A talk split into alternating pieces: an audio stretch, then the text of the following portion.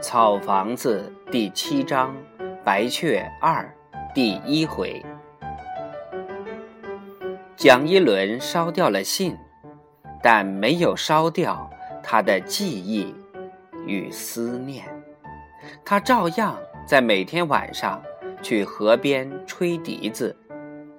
村头走过一个牵牛的人，听了这缠绵不绝的笛声，说：“这笛子。”吹了也是白吹。听见这笛声，做作业的桑桑或是照应鸽子的桑桑，就会不由自主地停下来。那一刻，心思就不在他所做的事情上了。桑桑有一个念头，这个念头似乎十分荒诞。这件事是他和白雀。蒋一伦三个人的事儿，他有推不掉的一份。那天，桑桑去镇上卖鸽蛋，看到了白雀与古伟，他们正在街上走。白雀看到桑桑，就买了半斤红绫，用荷叶捧过来，说：“桑桑给。”桑桑说：“我不喜欢吃红绫。”就走开了。桑桑看到蒋一伦的心情正在一天一天的变得恶劣。蒋一伦总发脾气，朝老师们发脾气，朝同学们发脾气，一天到晚气不顺的样子。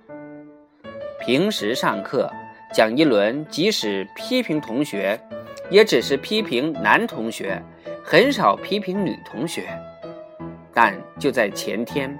一个平素十分文静害羞的女同学，仅仅因为在她上课时把散开了的小辫重新编着，她停住不讲了，问：“卢小梅，你在干什么呢？”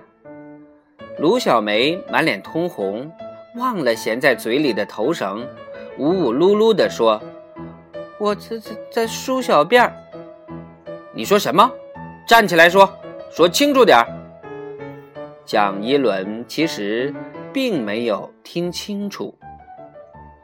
卢小梅连忙从嘴上取下头绳，低着头说：“我在梳小辫儿。”梳小辫儿？你是听课来了，还是梳妆来了？听课来了。那你还梳小辫儿？我的小辫儿。散了，你早干嘛了？蒋一伦说完，不再理会卢小梅，接着讲课。散了小辫的卢小梅哭了，眼泪大滴大滴的落在课本上。这时就到了下课时间，蒋一伦说了一句：“岂有此理！”抓了课本与教案，走出了教室。这年春天，刚开学不几天，蒋一伦就惹下了大麻烦。班上有个叫七小冠的男生，一向喜欢上课时吃东西，仿佛不吃点东西他就无法上课。各科老师都批评过他，他却屡教不改，理由是我不吃东西，脑子不好使。后来。老师们也皮了，不管他，由他吃去。他或者咬一根大黄瓜，或者吃点花生米，最喜欢嗑瓜子，嗑得满地都是。这一回，他在啃一个大白薯，只啃得咔嚓咔嚓的响。蒋一伦在七小罐刚啃大白薯时，就盯了他一眼。七小冠看到了蒋一伦的目光，就像深夜里一只偷吃东西的老鼠，在被这家里的人拍着床边警告了一下后，先静住，然后再接着吃一样。过不一会儿，他又将大白鼠啃起来，咔嚓，咔嚓，咔嚓咔嚓。蒋一轮就停住不讲，七小罐也就停下不吃。蒋一轮又开始讲下去，稍微停一停，七小罐接着啃起来，咔嚓咔嚓。到了后来，蒋一轮即使停住不讲了，啃得忘乎所以的七小罐还在啃着，咔嚓咔嚓。在蒋一轮冷冷的目光下，同学们都不敢吭声。教室里十分寂静，这时就只剩下这清脆的咔嚓咔嚓声。